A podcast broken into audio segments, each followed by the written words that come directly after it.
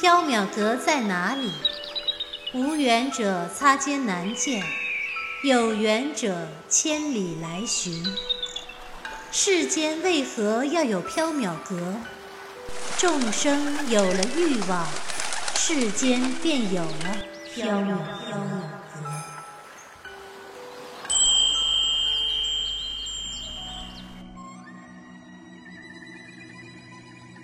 您正在收听的是长篇系列奇幻小说剧《缥缈提灯卷》，作者白姬婉，播讲只浅墨深，张涵。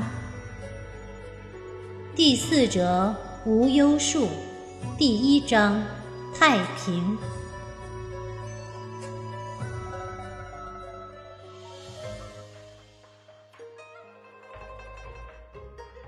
三月微雨，长安西市，缥缈阁中，黎奴单手支椅，倚坐在柜台边。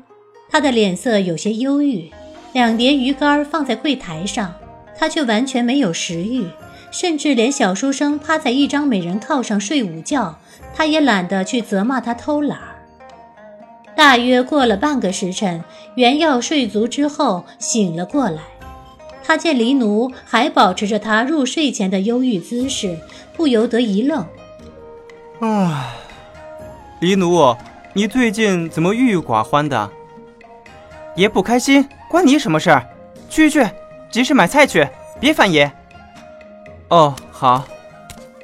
袁耀起身去厨房拿了菜篮，又到柜台后取了一吊钱。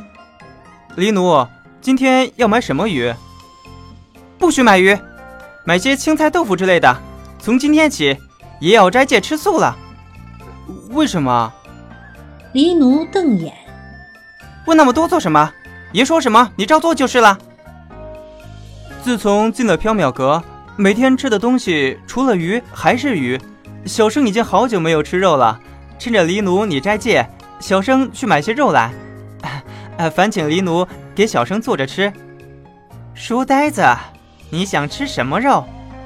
袁耀美滋滋地想了想，嗯，春日一进补，小生打算去买些羊肉，请黎奴你加些香料和蜂蜜烤一烤，一定很美味。做你的春秋大梦去！臭书呆子，爷斋戒，你还想吃烤羊肉？小心爷把你加上香料和蜂蜜烤来吃了！黎奴气呼呼地骂了小书生一顿，把他赶去了市集。袁耀在市集上买了一些青菜豆腐，他觉得吃青菜豆腐晚上肯定会饿，又绕道去光德坊，在一家远近驰名的碧螺店里买了两斤蟹黄碧螺做夜宵。袁耀走在光德坊的大街上，熙来攘往的人群突然骚动了起来，一列逶迤的仪仗队在前面开路，路人纷纷退避，让开了一条通路。原要被人群推攘，退到了路边的屋檐下。一辆华丽的车辇缓缓而来，几名男装侍女骑在高头骏马上，簇拥着马车。马车装饰得十分华丽，香妃竹帘半垂着，金色流苏随风飞舞。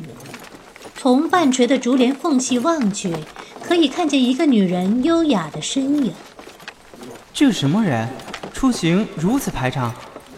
袁耀正在心中疑惑，周围有人窃窃私语：“哇塞，是太平公主啊！听说她这三个月都在感业寺吃斋，为国祈福，真是一位美丽而高贵的公主呀！”她这是要去皇宫，还是回公主府啊？从路线上看，肯定是回公主府啊！原来是太平公主，怪不得出行如此大的排场。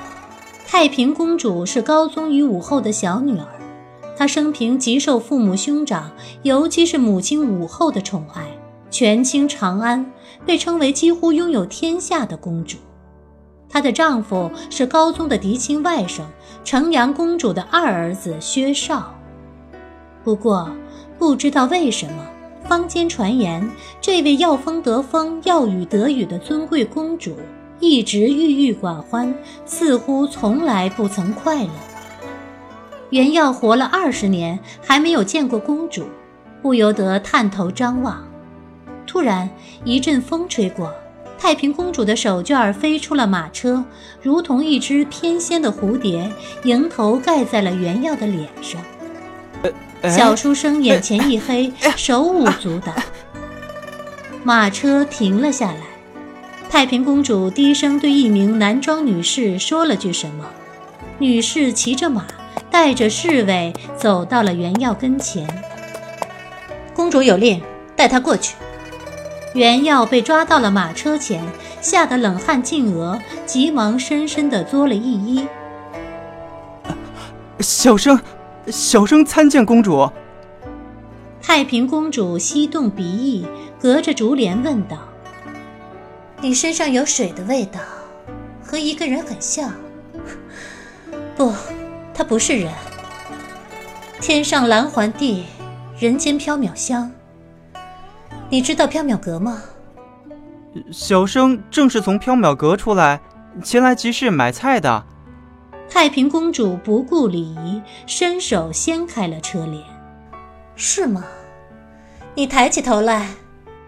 袁耀抬起了头，正好对上了一张美丽的脸。太平公主不过二十四五岁，方额广颐，肤白如瓷，眉若刀裁，唇如点珠，乌发梳作倭堕髻，发间偏簪一朵金色的芍药，华美而高贵。太平公主的脸上带着愉快的笑意。温暖如阳光，似乎非常快乐。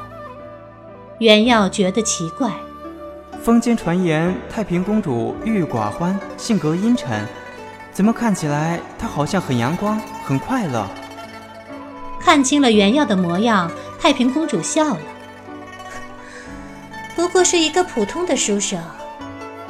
袁耀又是一愣，不知道是不是因为说话的缘故。太平公主的眼眸黑沉如夜鸦之羽，阴沉而抑郁，和她的笑容非常的不协调。太平公主放下了竹帘儿，书生，回去告诉白姬，三月了，按约定，她该来太平府了。啊！袁耀一头雾水。太平公主做了一个手势，让侍卫赶走了袁耀。太平公主的车辇渐渐远去，只留一地香风。袁耀回过神来时，路人已经渐渐散开。他低头一看，发现手里还捏着一方丝帕，刚才忘记还给太平公主了。太平公主也没有找他要回。袁耀感到，仿佛手里捏着的不是丝帕，而是一块烧红的火炭。袁耀急忙丢了。但瞬间感觉不妥，又将丝帕拾了起来，放在了菜篮中。啊！袁耀呼出了一口气，提着菜篮回到了缥缈阁。袁耀回到了缥缈阁，黎奴还倚坐在柜台边发呆，精神不振。里间隐约传来谈话声、嬉笑声。袁耀奇怪地问：“哎，有客人吗？”黎奴答道。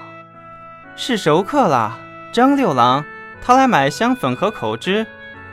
在唐朝，贵族阶层的男子们都有覆粉涂口脂的习惯，这是一种上流社会的时尚风雅。袁耀一愣，张六郎即张昌宗，他和他的哥哥张易之是武后和太平公主的宠臣，权倾朝野。张氏兄弟仪容俊美，特别是张昌宗。据说他的风姿飘逸，有如仙人王子乔，人称莲华六郎。坊间传言，张昌宗爱美成癖，几乎已经到了扭曲的地步。他不能容忍一切不美的东西存在，他觉得一切不美的东西都是污秽的、肮脏的。袁耀将菜篮放入厨房。他有些好奇，这位名动西京的美男子长着什么模样，就悄悄地来到里间外，偷偷地探头张望。这一看之下，小书生差点跌倒，急忙扶住了门框。里间中，牡丹屏风后，一男一女相拥而坐，亲密无间。男子身形挺拔，女子身姿婀娜，只怕是张昌宗和白姬。张昌宗挑起白姬的下巴，深情地说：“白姬，你真美。”白姬深情地凝望张昌宗：“六郎，你才美。”白姬。花丛中最少眼的牡丹，也比不上你的美丽。香粉和口脂能打个折吗？我已经买了很多次了。六郎，莲花池中最清雅的莲花，也比不上你的风姿。我已经把零头抹去了，这已经是最便宜的价格了。再说呀，这香粉和口脂的妙处，难道就不值这个价钱吗？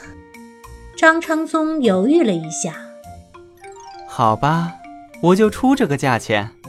不过你得答应，除了我，不能把这香粉和口脂卖给别人。白姬以秀眼唇，深情道：“那是自然了，我的心里只有六郎，我的心里只有白姬你。我可不信。”你要怎样才能相信我？我对你的深情可见日月，我恨不得把心挖出来给你看看。要我相信，除非六郎。白姬从衣袖中摸出一支玉簪，递给张昌宗。除非六郎你把这只玉簪也买下，这可是春秋时期的古玉，雕工精细，造型美观。六郎这样的翩翩美郎君，用它簪发会更添风姿。多少银子？张昌宗凝望着白姬，看在六郎对我一片深情的份上，这只玉簪我就收你一百两银子吧。这也太贵了。哼，六郎的心里果然没有我。呃，好吧，我买下了。白姬回过头，深情地望着张昌宗。六郎真好，不枉我天天盼你来缥缈阁望穿秋水。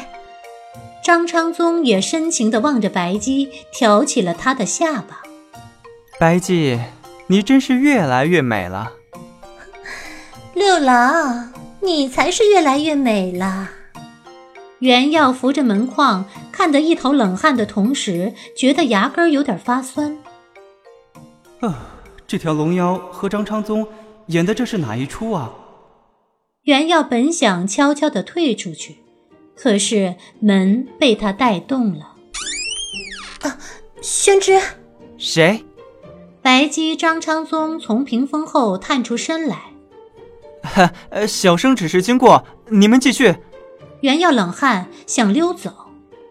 先知，去拿一方锦缎，把这六盒香粉口脂替张公子包上。对了，还有这只玉簪。呃，好。袁耀拿出了一方锦缎，进来包东西时，白姬和张昌宗仍在互相深情地凝望着，不着边际地说着情话。